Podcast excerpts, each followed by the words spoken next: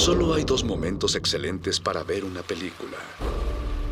El primero fue hace 20 años, en su estreno.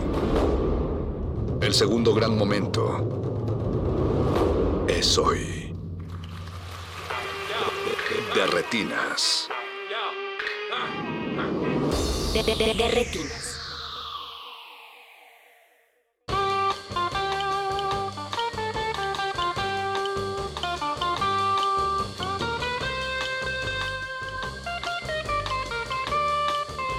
Bienvenidos a su cabina cinematográfica, mi nombre es Rafael Paz y les doy la bienvenida a este de Retinas, como cada martes.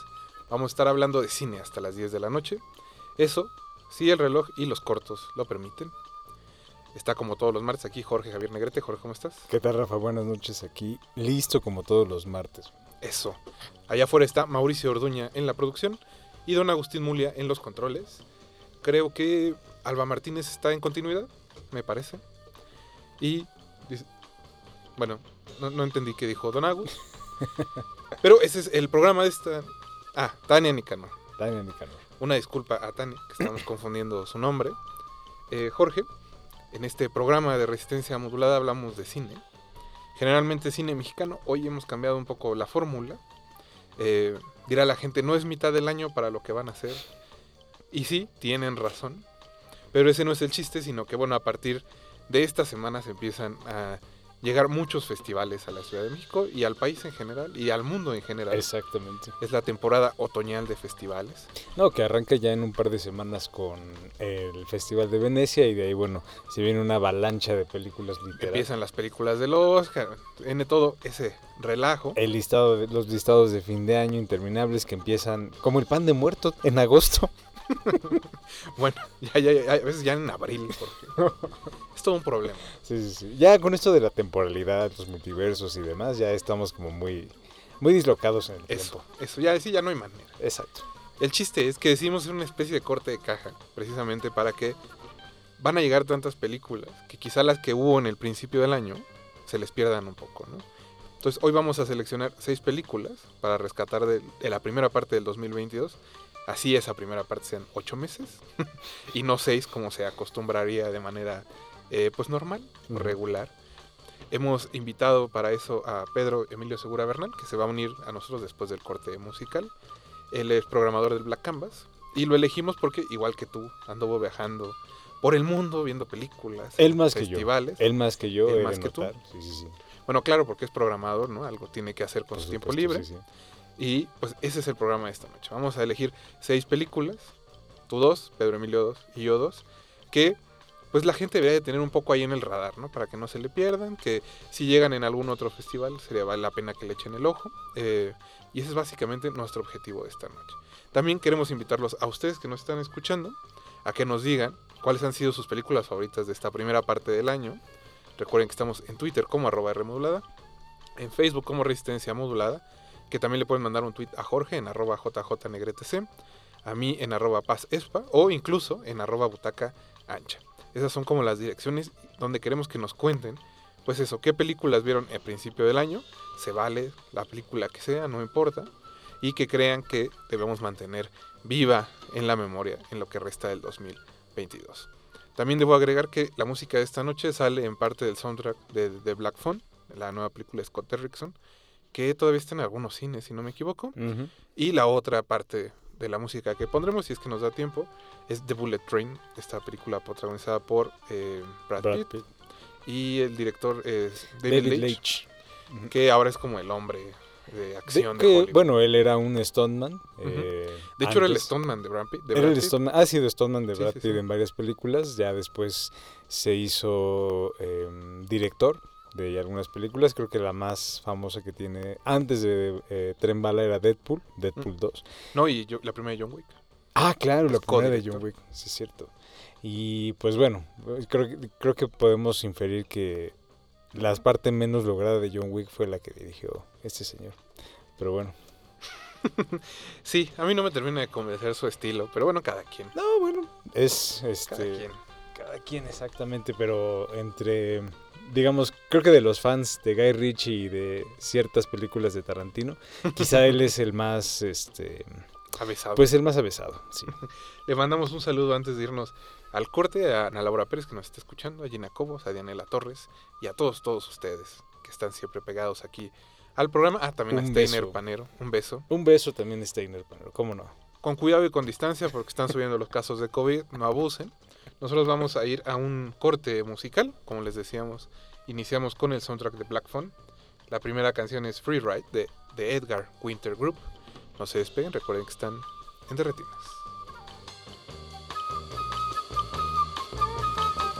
De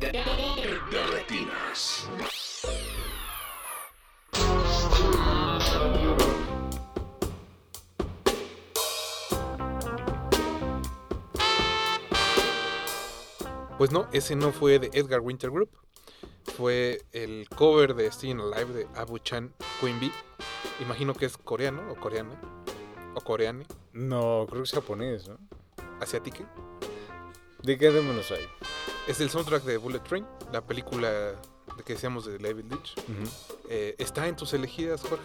De las que hay que rescatar este año. Se quedó a un pelito de entrar a la Pero lista. como del lugar 30. sí, de 31. No, no, no está tan mal. La verdad es que no, no, no, no es una película. Dominguera. este, es una película. La verdad es que no me la pasé mal, me entretuve bastante, pero vaya ya de que reconocerle que tiene como algún otro mérito, pues ya. Habría que preguntarle a nuestro invitado de esta noche si él, la puso en su lista. Yo creo que sí la pondría por una razón muy sencilla. Bueno, tien- son dos palabras muy sencillas. Conejito, conejito malo. Es cierto, Pedro Emilio eh, Bernal. ¿Cómo estás? Pedro Emilio Segura Bernal. Ya estoy cambiando los apellidos. Por favor. Oye, hasta estoy cayendo en cuenta. ¿Estás relacionado con Gael García Bernal? Buen momento para preguntarme eso. Eh, justo, de hecho, por eso me cambié el apellido de orden, ¿sabes? O sea, es como, ¿puedo hablar de AMLO? No, no vaya a ser, sí. En este es como AMLO, que se cambió el Andrés Manuel antes de LM con, por motivos mercantiles, y todos lo sabemos por qué. Pero bueno, perdón que les vayan a cancelar el programa. Pero esto, muchas gracias por la invitación, buenas noches a todos. Por supuesto que la icónica actuación de Benito pudo haberse colado en esta lista. Quiero, bueno, el, el doctor el otro día me juzgó porque le dije que no estaba tan mala esta película que acaban de mencionar. Y ahora públicamente ya dice que está bien. Está bien, está bien. Lo arreglaremos en otro espacio, en otro momento. Oye, gente más malvada ha rectificado sus opiniones. No, ¿Quién? Ah, bueno, ah, claro. ¿Quién? ¿Puedes enumerarlos? No, bueno, ese es otro programa, ¿no? O como dirían los, los del calabozo, la segunda parte. Buena referencia. Espero que tu público tenga más de 40 años. ¿no? No, no, no, el calabozo de los vírgenes, no el calabozo que era del androide. No, Ah, no, el calabozo de Van Rankin y de Esteban Arce. Por eso era el calabozo del androide, ¿no? Ah, no sé. O sea, Yo no lo veía, yo, no- yo no, yo estaba muy chico. sí, bueno, claro. bueno, ahí está, ahí está la demostración, Pedro, de que esa, Es que esa referencia. Bueno, Pedro, te invitamos esta noche porque eh, Alonso Díaz de la Vega no nos contestó. No, no es cierto. Eh, Sí, no, canceló, eso estoy segurísimo. Queríamos a alguien que viajara por el mundo viendo películas y que le pudiera Wow. decir a la gente, pues eso, qué poner en su lista, ¿no? Antes de que acabe el 2022 y de que, pues se centrifuguen millones de películas como sucede todos los años. Entonces, Pedro, como eres el invitado de esta noche, te toca iniciar esta, pues, ruleta de elecciones. O sea, tenía que soltar como mis 20, así de un jalón. ¿o No, no, no, nada más tenías que elegir dos películas, Pedro. Hice una lista de 10, de hecho fue una tarea bastante difícil. Ah, bueno, al, al final podrías decir cuáles quedaron fuera, no hay ningún problema. Así que Sí. inicia, Pedro, a ver, ¿cuál fue la primera película que consideraste que el público de Retinas no debe de, pues, de perder en su radar cinéfilo? Ok, es que está un poco tramposo, pero hay una película, o sea, porque es una película muy pequeña, realmente, que creo que pasará intrascendente en la historia de la humanidad. Pero no por ello, pero no por ello es la película más bella que he visto en el año, sin ninguna a dudas. Es, una, es el primer largometraje de Tyler Tormina, que es un cineasta independiente. Ah, no, miento, es el segundo largometraje de Tyler Tormina. Su primera película estrenó en Locarno. Eh, espero que Tyler no esté escuchando esto, porque su primera película es bastante mala. Eh, y, o sea, la película estrenó en el Fórum de la Berlinale y es, este, es una película que filmó en su pueblo natal que se fue, en Michigan, cuando, en la, o se va a su pueblo natal en la pandemia y decide hacer una película como en el tiempo libre y ah, no es una película pandémica para nada, o sea, no hay ningún tipo de comentario de ese suceso histórico que nos atravesó. Ah, entonces ¿para qué la hizo? Eh, porque yo ya- por el placer de compartir, doctor. O sea, ¿hay tomas Pues- en Zoom? Si hay tomas en Zoom está ya, ya con eso. ¿no? Hay Zoom, solo hay una, un bella, una bella escena de cruising que sucede en un, este, ay, ¿cómo se llama? Como en un plantío de maíz. Que sería Ok. como un- o sea, es- es- y es una de las escenas más bellas del año. Es una de las películas también más pequeñas que he visto. Eh, se llama Harper's Comics eh, y que, pues, si se me permite el anuncio, podrá ver en la Ciudad de México del 30 de septiembre al 9 de octubre. Ah, mira, qué casualidad. ¡Qué casualidad! Va a haber un festival que programas, claro. Eh, exacto, sí que se llama Black Armas y que sucede en Cineteca Nacional. Eh, y en otra serie de series. Está patrocinado por... No, no sé. bueno, eso sería como... O sea, Esa es la primera. Eso sería, la verdad, es como The Crush del año. Una película que más se me ha quedado en las profundidades de la piel y el espíritu que me gustaría que la pudiese ver la mayor cantidad de gente posible. Porque es una de esas películas que realmente es muy, muy frágil y que ha tenido muy poca exhibición a nivel mundial, tristemente, pero no por ello creo que es de las más bellas. Ok, Jorge, antes de que pase, digo, ajá, antes de iniciar con tu, con tu turno, nada más, Pedro, repítele a la gente cómo se llama la película y quién la dirige. En la película se llama Happer's Comet, o el cometa Happer, como se llamará en México, y la- el director es Tyler Tormina, la película es de Estados Unidos. Eso, pues esa es la primera recomendación de esta noche. Eh, Jorge, es tu turno. Bueno, pues eh, yo me voy a ir por algo que es eh, mucho menos sofisticado. Bueno, es Eh. que no hay manera de ir más arriba. No, no, no, ya justo. Este, Pedro Emilio, como siempre, poniendo la vara bastante alta. Pero bueno, no, yo este, modestamente voy a este, estar aquí como chacoteando en el piso un poco. Este, porque digamos que la primera película que voy a, que elegí es eh, justo una película de que pueden encontrar en una plataforma. El populista, El populista, exacto. populista del grupo. Sí, sí, sí. ¿En ¿Tu, tu plataforma se anuncia en YouTube todo el día? Este, no. Ah. No, no, no, no es esa plataforma. Ok, no tienen todo. De hecho, es este es una que está a punto de extinguirse que se llama HBO Max. Seguramente algunos de ustedes la conocen. Eh, y bueno, la, la película es eh, se llama No Sudden Move. Es una película dirigida por Steven Soderbergh que curiosamente ha con sus últimas tres películas, no, sí, últimas tres películas se han estrenado en la, en la plataforma. No, de hecho, las últimas, sí, las últimas tres en HBO Max y las dos anteriores en Netflix. Sabemos que Soderbergh siempre ha sido un cineasta como muy abierto como a cualquier formato nuevo, este, Experimentar. a experimentar y a llegar realmente como a más que tratar como de seguir como una tendencia en específico, a tratar de adaptar como los, los formatos y las formas a los intereses como muy particulares que tiene. Y en esta película en particular, que se llama No Sudden Move, es básicamente como un...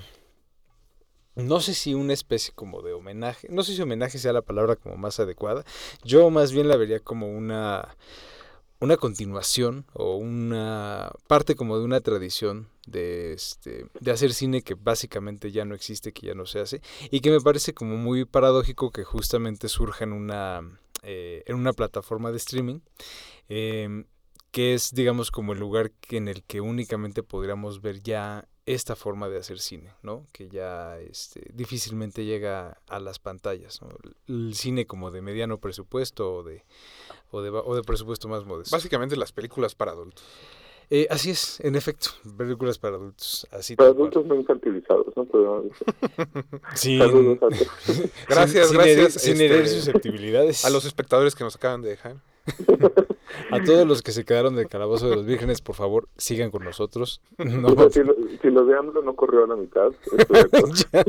Oye, sí, es cierto, sí, ya con eso. Sí, Seguimos. es que ando muy en- enaltecido después de que la América venció Pumas. Otra vez, ya, ya me va a callar, perdón. No, hombre, Pedro, estás corriendo a toda la audiencia. ya. Pero bueno, a ver, Jorge, cuéntale un poco a la gente qué se trata esta película de Soderbergh. Porque ahora que es tan prolífico, creo que se podría perder entre una de las cuatro o cinco que dirigió como en dos años. Sí, de hecho, o sea, esta es la primera eh, que dirigió este año. No es cierto, es la, esta fue de la última del final del 2000 del 2021. Y esa es la historia como de tres este, ladrones que son ya como experimentados, veteranos. Este, uno de ellos, este, es Don- dos de ellos son Don Chill y, Beni- y Benicio del Toro. Dos de ellos. Dos de ellos. Este, ¿Cómo? Don Cheadle y Benicio del Toro, que ya han trabajado antes con, con el buen Soderbergh y que este tienen como tarea este tener como rehenes a la familia de este de un banquero este y mientras otro de ellos el otro ladrón va y obtiene este un documento importante para este completar el trabajo no aparentemente sencillo pero obviamente como pasa en todas las películas de heist o de este o de atracos Es parte de su encanto. Exacto, parte del encanto es que las cosas nunca sean tan sencillas como parecen y que evidentemente se vaya complejizando el asunto hasta llegar a redes de influencia como bastante, bastante altas. Eh, y aquí, como siempre, lo llamativo de Soderbergh es como el calibre de talento que llama a trabajar. Ya mencionábamos a Don Cheadle, a Benicio del Toro. Andan por ahí David Harbour, como el de, el de Stranger Things y que creo que fue Hellboy en algún momento. Ah, sí, Eh, sí, sí. John Hamm, Qué dolor de ojo. Qué dolor de ojo. Qué dolor de ojo. John Hamm, este, y también Julia Fox, que fue en era, era en esos momentos la pareja en turno de el polémico Kanye West. Inocente de, de la moda. No sé de qué otra forma llamarla. Paradigma. Ahora, Pedro Emilio, ¿tú te pondrías alguno de los atuendos de, de Julia Fox? Si fuese Julia Fox, claramente. Pero desafortunadamente no lo somos. ¿no? Pero tal vez se una película de Soderbergh, ¿sabes? Bueno, eso, eso, eso lo haría sin dudarlo. sin problemas. Pues antes de ir al corte, eh, repasemos un poco.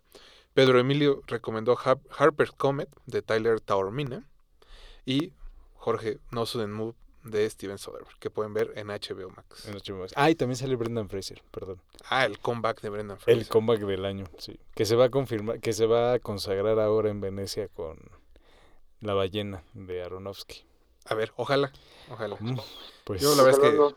no le tengo mucha fe. no, pero bueno. ya a Aronofsky le perdimos la fe desde uh, Y va- vamos entonces con esa triste reflexión de Jorge a un breve corte musical. Pedro Emilio, no cuelgues el teléfono.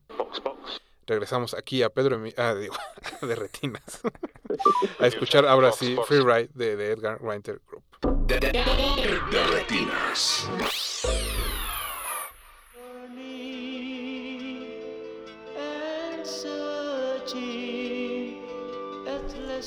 Au. Ya estamos de regreso aquí en De Retinas. Muchas gracias a los que nos siguen escuchando en el 96.1 de FM. Les recuerdo que nos pueden contactar a través de las redes sociales en arroba Rmoblada y en Facebook como Resistencia Moblada. Jorge, eh, Pedro sigue ahí en la línea. Pedro, Aquí seguimos, banda. Eso. Todo bien, estaba, estaba descargando ni un paso en falso. ya que, ya que Jorge inició este descenso de la sofisticación antes de ir al corte, eh, al elegir No Sudden Move, pues yo quiero abonar eh, a la mexicana que elegí esta noche. Se llama Donde duermen los pájaros. Es una película dirigida, ópera prima de Alejandro Alatorre. Él es un cineasta zacatecano, de los pocos que debe de haber, me imagino. Eh, la película pasó por Ficunam, estuvo en el GIF, ha estado en un par de ocasiones ya en Filming Latino. Eh, creo que dentro de las películas que he visto este año de cine mexicano es quizá la más honesta.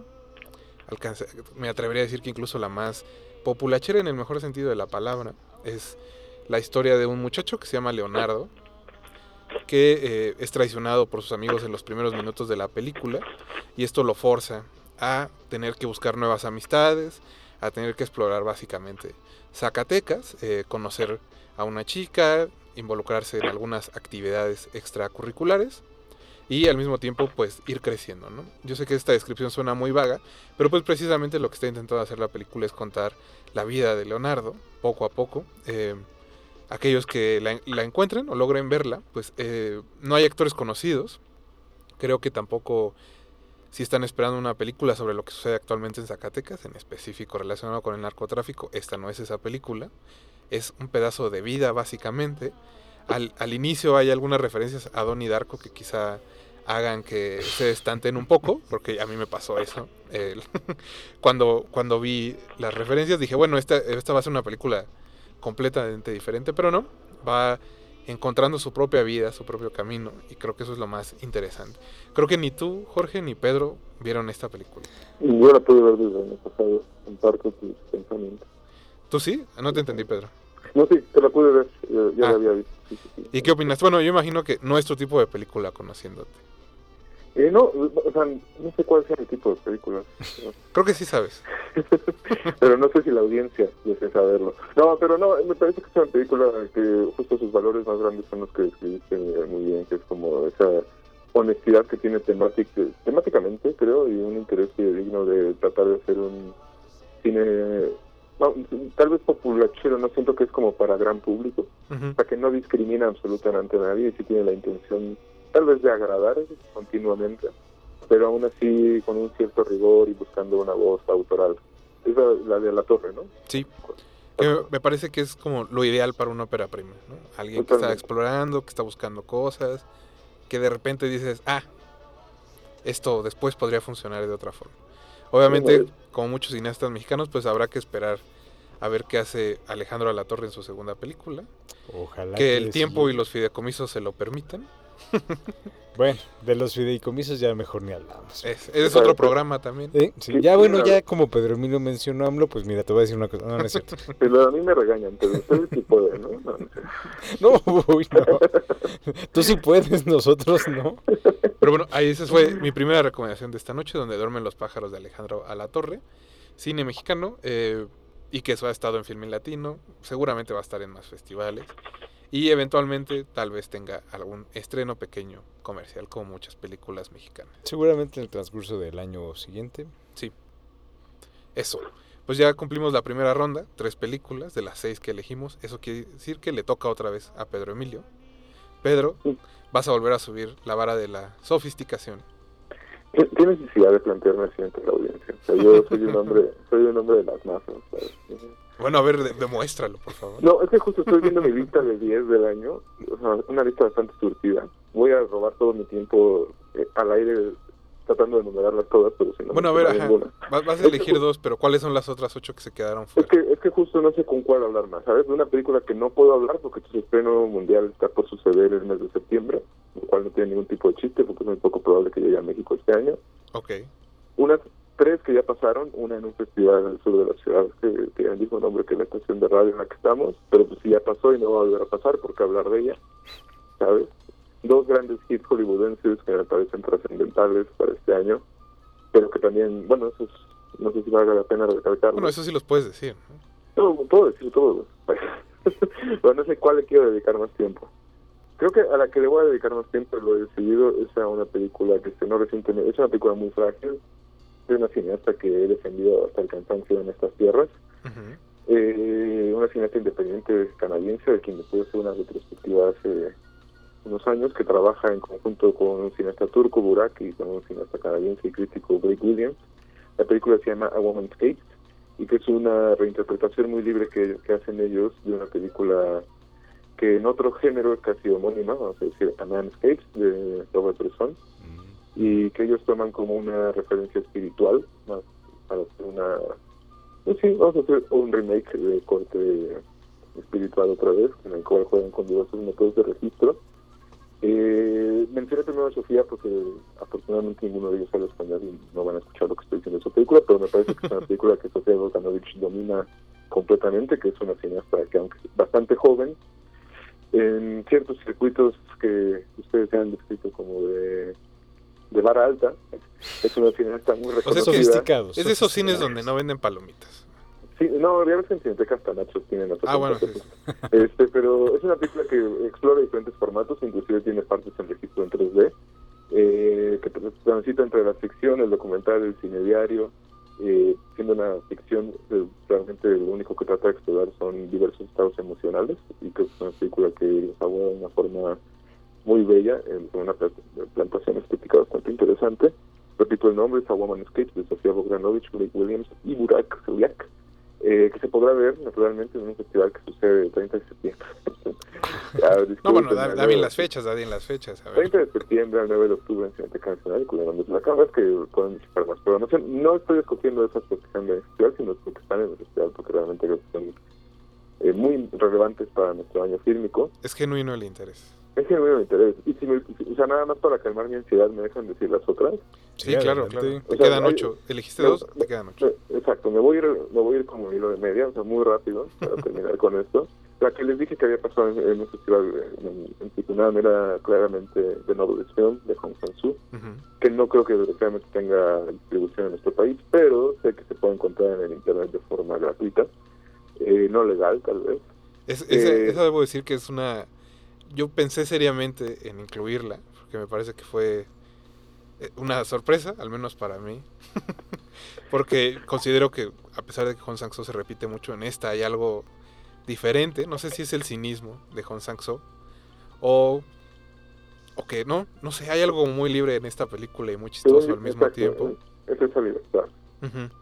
Y que no, no la puse en la lista porque dije, Pedro Emilio seguramente la tiene ahí como en el radar. Sí, no, solo quise hacer mis anuncios primero antes que el corazón. ¿Qué más tenías en la lista, Pedro? A ver, cuéntame. ¿Quién más estaba en la lista rápidamente? Jackass 4, obra magna, que Mm, también creo muy que bien. está. También la Ambulance. consideré, sí, sí, sí. Sí, sí, sí. Hablando, hablando de cine libre, Exacto, no, y eso lo iba a mencionar cuando hablábamos de, cuando estaban hablando de Bullet Train, o sea, Ambulance, Jackass 4 y otra película que se llama Pacifiction y otra que se llama Ulmani Corporis Fábrica, estas últimas dos que pasaron en el Festival de Cannes, que son radicalmente opuestas a Ambulance y Jackass, creo que pertenecen al mismo tipo de cine que es eh, Bullet Train, que es un cine del exceso. que creo que es interesante empezar con eso. Son películas extremadamente excesivas. Bueno, eh, Jackass pero 4 ese es en otro especial. programa, claro. Ese es otro programa, ya dije otros dos. Otra joyita que va a estar en un festival de 30 de septiembre y 9 de octubre en Cineteca Nacional llamado Black Canvas, una película francesa que se llama Olo Animal, fran- franco-portuguesa. Otra película que estará ahí que se llama El trío en Demol, de la maestra Rita Acevedo Gómez, muy poco conocida en nuestro país. ¿Y ya cuántos digo? Ocho, ¿no? Pero Bueno, Rita Acevedo Gómez ya no, realmente ya no es tan desconocida en nuestro Bueno. país, cuando menos digo dentro de ciertos, dentro de ciertos círculos, ya obviamente después de la retrospectiva que hubo eh, ¿En do- en ya hace algunos años. ¿Eh? hace tres ¿en años. dónde se hizo esa retrospectiva? Ay, no me Ah, acuerdo, no me acuerdo. Perdón, creo que fue un festival que sucedió en septiembre, octubre. Ya, perdón. Disculpen. O sea, la, audiencia va a pensar que hicimos este programa nada más para promocionar el Black Y, Canvas. y el cinismo solo es para Hong Sang-soo. Sí, sí, sí, exacto. Exacto. Sí, o sea, de hecho esta lista es bastante cínica. Las otras dos películas que me gustaría nada más rápido y ya me cae de todo esto suyo. No, no, no, adelante. Eh, que creo que es, vale la pena tenerlos en radar. Es muy difícil que puedan estrenarse en México, en México este año, pero una es Human Powers Flash de Elena Whitman, que recientemente estrenó en Locarno. Que es creo que una de las grandes joyas de este año. Eh, y Trenkenlauken de Laura Citarella, que estrenará en el Festival de Venecia y que me parece la película latinoamericana del año. Uf, palabras mayores. ¿eh? Pero bueno, también cuál es la competencia, digo, sin ánimo de ofender a nadie. Pues, pues, no sé, por ahí vi que hay una comedia romántica de horror, de videocine, Bueno, esa, esa puede estar ahí. al donde, tipo, donde la ex de alguien tiene que evitar que se case con una bruja. Entonces, Curiosamente, ahorita que viste como una comedia romántica de horror, eso, esa descripción puede quedar para Trenkenlauken, lo cual, lo cual está bastante interesante.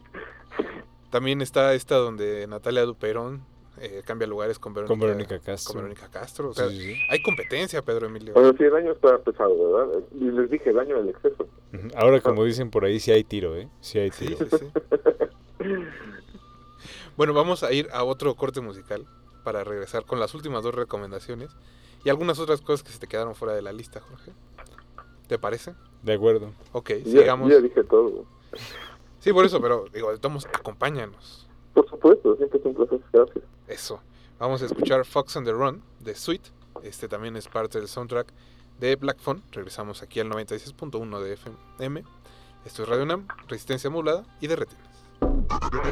De retinas. De retinas.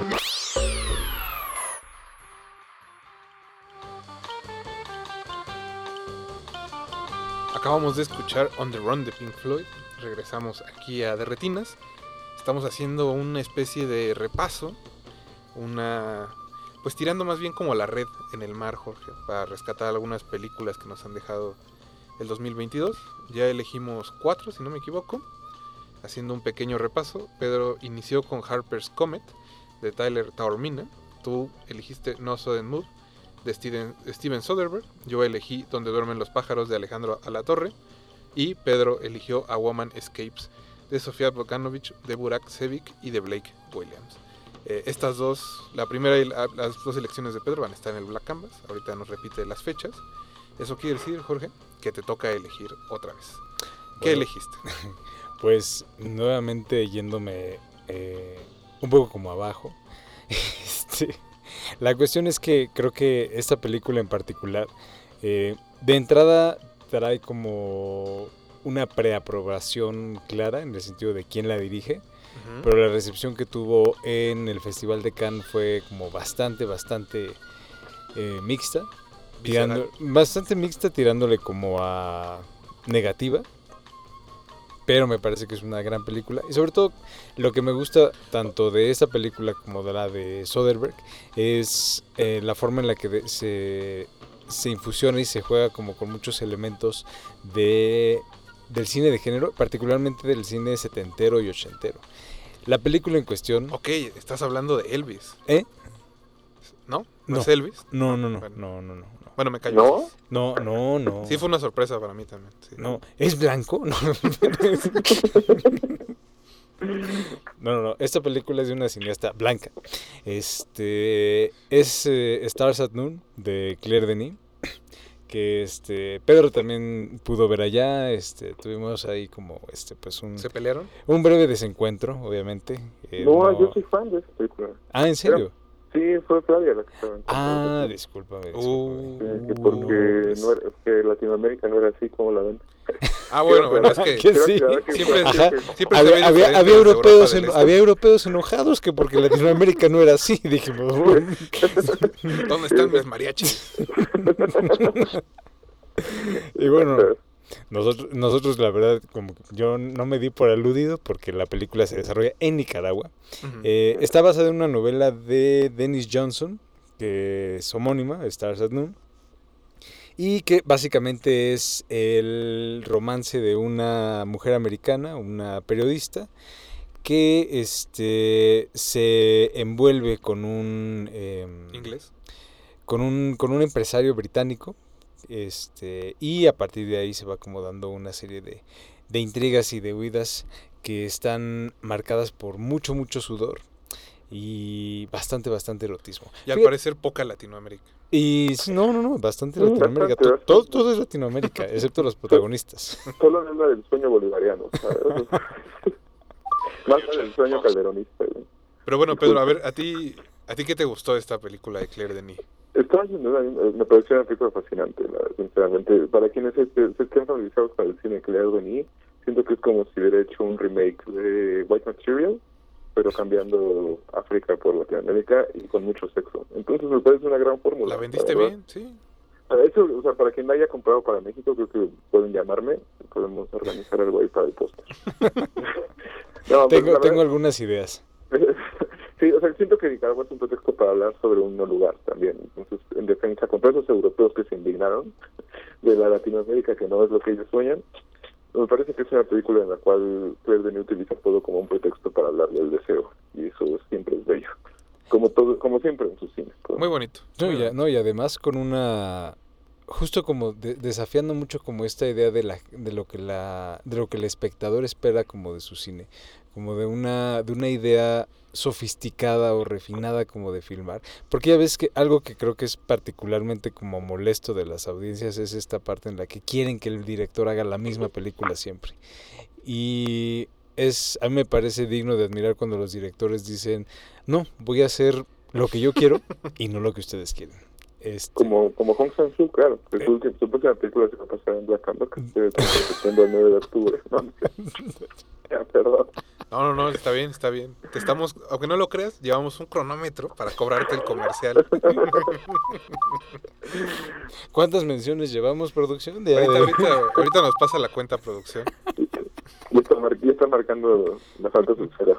Ya escuché el teléfono. Muy bien, Pedro. muy- digo, sí, Jorge, muy bien. Sí, no, la, la película yo todavía no tengo confirmación de que vaya a estar como en algún festival. eh, Yo, yo pensaría que es donde hacen ates. Pero, seguro, ah, puede ser, puede ser, puede Sí, ser. sí, sí. Sí, ¿Dónde sí, sí. Donde hay gazpachos en el centro. Donde hay gazpachos en el centro, donde están este, los Lo digo porque las bueno, es donde han estado las otras películas de Yo lo Claire Denis. proyectaría, fíjate, en la fuente de las tarascas. Creo que yo, yo Ya me- que no juegan los monarcas en el estadio.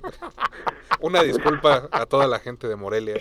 No, hombre, andas Sé que esa herida eh. todavía está filoso, abierta. Rafael. Un saludo, ¿no? Un saludo a todos. Eh, mi apuesta es que se va con las ballenas, ¿eh? la verdad. Porque como está en inglés,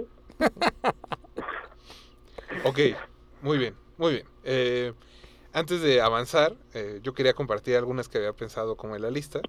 También decir un poco que, como, como, como comentábamos ahorita, en los cortes, eh, sorpresivamente he visto pocas películas de este año, bastante pocas. Eh, entonces, bueno, las opciones no son muchas.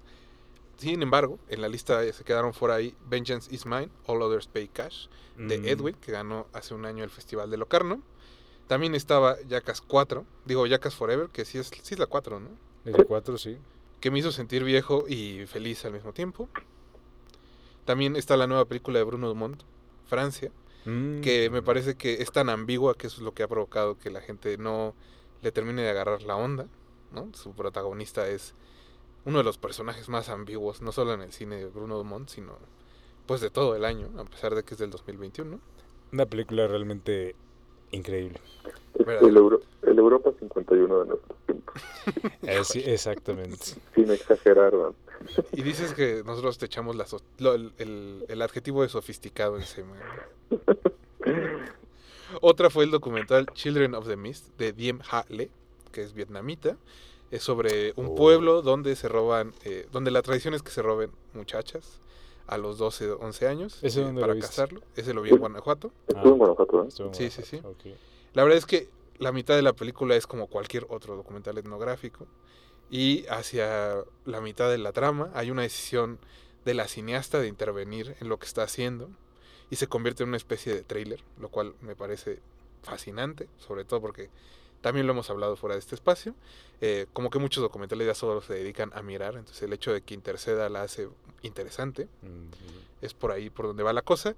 Y el otro, pues el corto que hicieron eh, Matías Piñero y Luis Patiño, Sicorax. Que no sé si cuente porque, bueno, a mí generalmente me gusta todo el trabajo en- de, de De Matías Matías. Piñero. Entonces, pues ahí, esas son las que se quedaron en la lista. ¿Quieres compartir alguna, Jorge? No, realmente como de, de la lista así de lo que va en todo el año. mm, Ah, sido- bueno, y me falta una, Elvis de Baz Luhrmann. También Obra la, la consideré. Quizá la película más entretenida de la temporada. Ninguna película de Marvel se acerca a eso.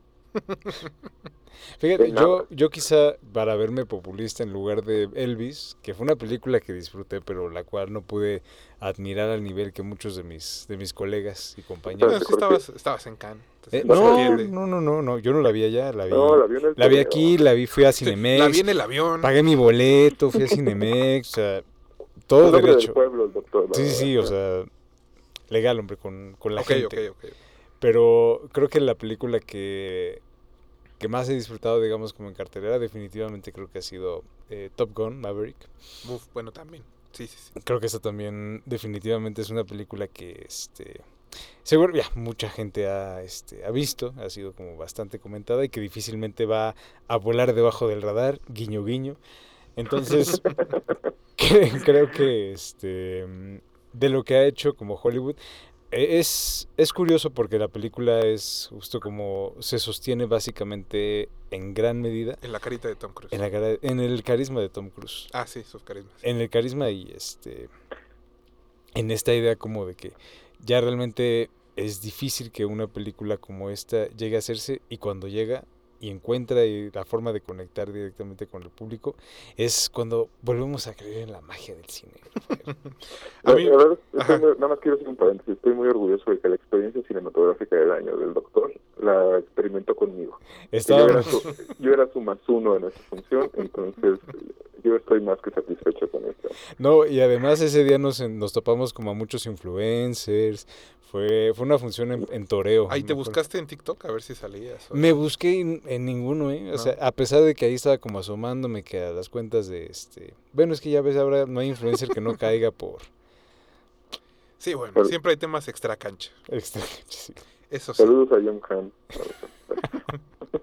Eh, pues creo que solo queda mi elección. Eh, debo decir que elegí esta película porque fue como uno de los días más felices del año en el cine. Lo digo porque temprano vi la restauración del Padrino.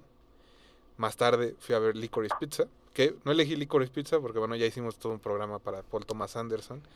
Y pues su película nueva no pasó precisamente desapercibida. Así que bueno, esa jornada de cine la, la cerré viendo El Contador de Cartas, la película más reciente de Paul Schrader, que se une a esta pues ya extensa lista de películas que ha hecho Paul Schrader, eh, influenciado por Bresson, en específico por eh, A Country Priest, no, ¿cómo se llama esta película? Eh, El diario de un cura rural. el diario de un cura rural y que básicamente se trata no de observar a el personaje central es un estudio precisamente de personaje en este caso es un eh, hombre llamado William Tell o al menos ese es su apodo que se dedica precisamente a apostar y que tiene un pasado turbio como eh, pues soldado en Irak y en Afganistán donde se dedicaba a torturar a prisioneros es en teoría uno de los hombres que quedó descubierto por este escándalo de videos de tortura que hubo como por ahí del 2007, más o menos, 2007-2008, que sacudieron al mundo occidental y que a diferencia de Will Smith, nadie quedó castigado. Eh, en específico solo castigan a William Tell, que es lo que cuenta la película. Perdón, Mauricio, sí, tal vez no debí. Eh, y pues se trata de verlo como trata de, pues de salir de esa deshumanización, diría yo, que al que fue procesado por cuando le enseñaron cómo torturar gente y que sobre todo es un hombre que descubre que en la cárcel, que para lo único que sirve es para estar encerrado y jugando cartas. Lo Qué cual es algo como pues chistoso porque durante la pandemia, si siguen las cuentas en redes sociales de Paul Schrader, pues se dedicó a decir lo mucho que le, se había vuelto adicto a jugar en internet y que ahora tenía algunos grupos de póker en línea y que lo disfrutaba mucho y que un día lo expulsaron de todos estos grupos porque decidió hacer un comentario un poco lépero sobre alguna de las participantes. No sorprende siendo Paul Schrader. Y pues eso terminó con su diversión y creo que algo de esta melancolía de no tener estos grupos pues se refleja en la película, ¿no? Igual que Soderbergh, eh, pues Schrader ha pasado por un proceso de pro- proliferación, no sé de qué otra forma decirlo. Sí, sí, sí, se ha vuelto como bastante prolífico, sobre todo. Nunca ha dejado de ser un cineasta prolífico. no, no, siempre ha estado con- presente, pero- con regularidad, pero sí tuvo, sí tuvo una cuenca, ¿no? Podemos decir. Un socavón creativo. Pues, eh, como en qué, ¿de qué época estaríamos hablando? ¿Como de los noventas? Sí, ¿no? Sí, Pues los. 90 y los acuerdo. 2000. Exacto. Sí, sí, sí. En eso Sí, tiene no. Pedro Emilio toda la razón. Un beneficiado del digital, podemos decir. ¿no? Bueno, es que también los experimentos que tuvo con el digital no fueron así. Recuerdo mucho de Canyons con Lindsay Ah, bueno. Lohan. Aunque debo decir que en pandemia estuve repasando esa temporada de Schrader y tiene sus cosas bonitas. Creo que justo valía la pena regresar, Sí. fíjate. Eh, Sí, porque, ah, pues te contaba el otro día, ¿no? Que vi la versión esta de, de Light, que es como lo que no le permitieron hacer con su película de Nicolas Cage, donde Ah, el sí, personaje sí, Nicolas Cage está Dying enfermo. by Light. Dying by Light se llama la versión original, en, en la versión de Schrader nada más se llama Light, que por cierto está en internet porque él mismo la, la distribuyó en su Twitter, eh, no hay- la pueden buscar gratis en- ahí en, en cualquier rincón del internet, me imagino yo.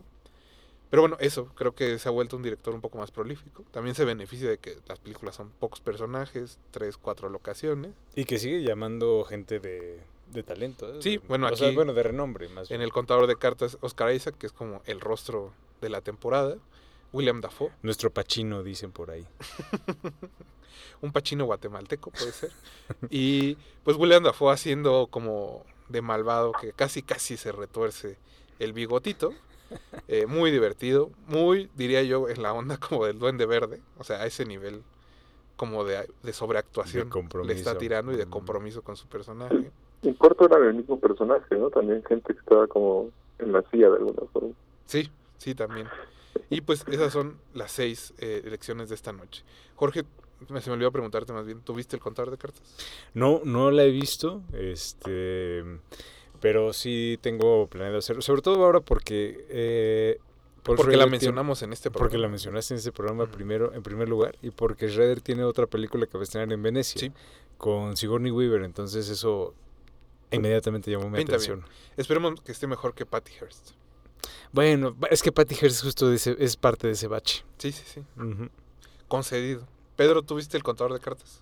La vi, la disfruté bastante, ah, inclusive en sus partes más irrisorias, pero inolvidables sus momentos de escena de, de tortura en Guantánamo. Es- es- como- bueno, el, el metal y esa cámara son particulares. Exacto. Como de Elvis, dirías. Ajá, Sí, es el mismo, sí, es el mismo brío. Sí, sí, sí. Es que mira, Jorge, cuando el cine se aparece, se aparece. No hay otra, no hay cómo negarlo. Cuando se manifiesta, se manifiesta. Eso. Solo- Es Solo queda inevitable. rendirse. Es tan inevitable como Black Canvas que va a suceder. ¿De qué fecha? Bueno, qué sí, fecha? ver. Como ya dijimos, Pedro Emilio, eh, programa Black Canvas. Pedro, ¿dónde pueden ver no solo las elecciones que tuviste esta noche, sino todo el programa del festival? Recuérdanos programa las fechas. el- el- las fechas del festival los pueden encontrar en blackcanvasfcc.com o en las redes sociales que siempre son arroba blackcanvasfcc.